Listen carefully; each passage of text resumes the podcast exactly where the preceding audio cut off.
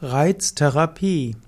Reiztherapie ist eine Therapieform in der Medizin, und zwar sowohl in der Schulmedizin als auch in verschiedenen Naturheilverfahren. Bei der Reiztherapie nimmt man bestimmte unspezifische Reize, um damit Körpervorgänge zu beeinflussen. Und die Hoffnung ist, dass indem man den Körper auf eine bestimmte Weise reizt, dass er krankmachende Reaktionen reduziert. Reiztherapie ist Bestandteil zum Beispiel der Physiotherapie, also der physikalischen Therapie.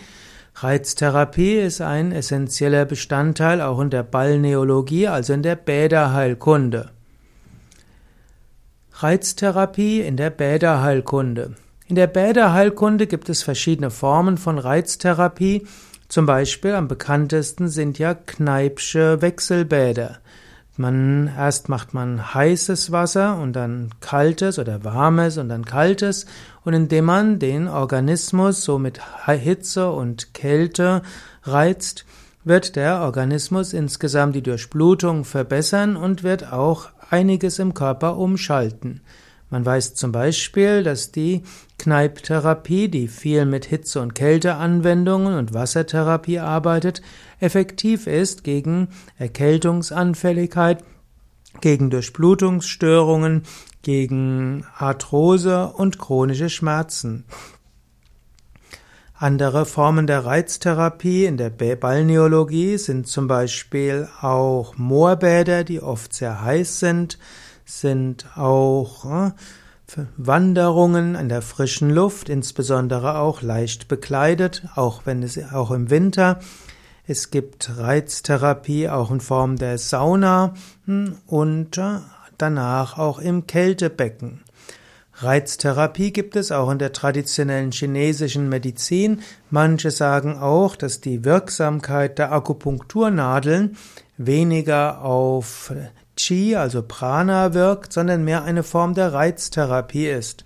Man hat zum Beispiel nachweisen können, dass Akupunktur sehr hilfreich ist gegen Rückenschmerzen, Knieschmerzen und Kopfschmerzen. Interessanterweise ist es dabei, mindestens in großen Studien, unerheblich, ob man dabei die richtigen Punkte trifft oder nicht.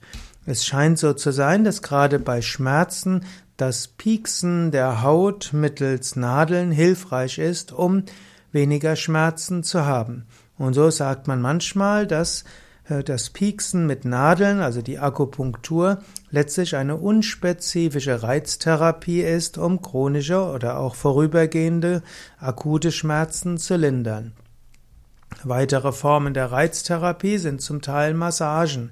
Es gibt zum einen Massagen, die einfach entspannen, aber es gibt auch heftigere Massagen. Zum Beispiel gibt es die Reibungen, die Friktion, die die Haut äh, aufwärmt und zum Teil auch heiß macht, zum Teil leichten Schmerz der Haut zuführt.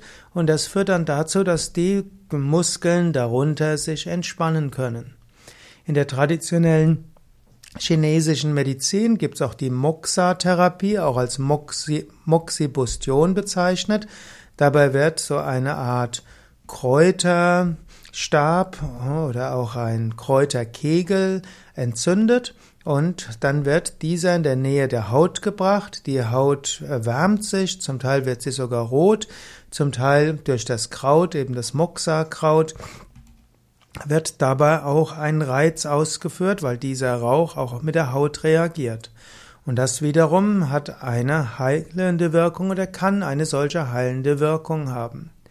Man könnte auch sagen, dass die Yoga Kriyas und auch die Ayurveda Reinigungstechniken auch eine Form der Reiztherapie sind. Wenn du zum Beispiel Kapalabhati übst oder auch Nasendusche machst, all das sind Reize für den Organismus. Im Grunde genommen ist der Mensch ja ein Organismus, der auf die Reize der Umwelt reagiert. Und es ist, man könnte letztlich sagen, jede Form der Therapie ist eine bestimmte Reiztherapie. Dem Organismus werden bestimmte Reize verabreicht, die den Organismus zu Reaktionen veranlassen und die Hoffnung ist, dass diese Reaktionen dann heilend sind. Manche sagen auch, dass auch schulmedizinische Operationen eine Form der Reiztherapie sind.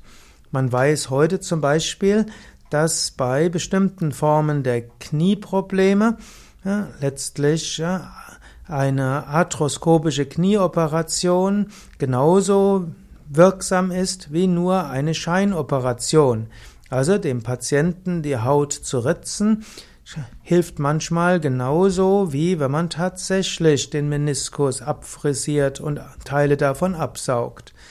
Oder man weiß auch, dass bei schweren Bauchproblemen die, die Blinddarmentfernung hilft, also die Wurmfortsatzentfernung hilft, selbst wenn keine Blinddarmentzündung vorgelegen hat. Also auch eine schulmedizinische Operation ist manchmal eine Reiztherapie. Der Organismus wird danach zu Heilreaktionen veranlasst oder wird zu Reaktionen veranlasst, die dazu führen, dass die ursprüngliche Erkrankung reduziert wird.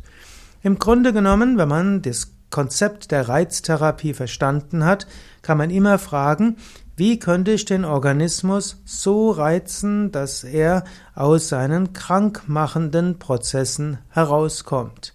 Fasten ist in diesem Sinne eine Reiztherapie oder auch radikale Ernährungsumstellung oder radikale Intensivierung der Pranayama-Praxis. Wenn, wenn der Organismus in irgendeinem Krankheitsantwort hängen geblieben ist, kann eine Reiztherapie hilfreich sein. Es ist nur die Frage, welche Reiztherapie funktioniert wo.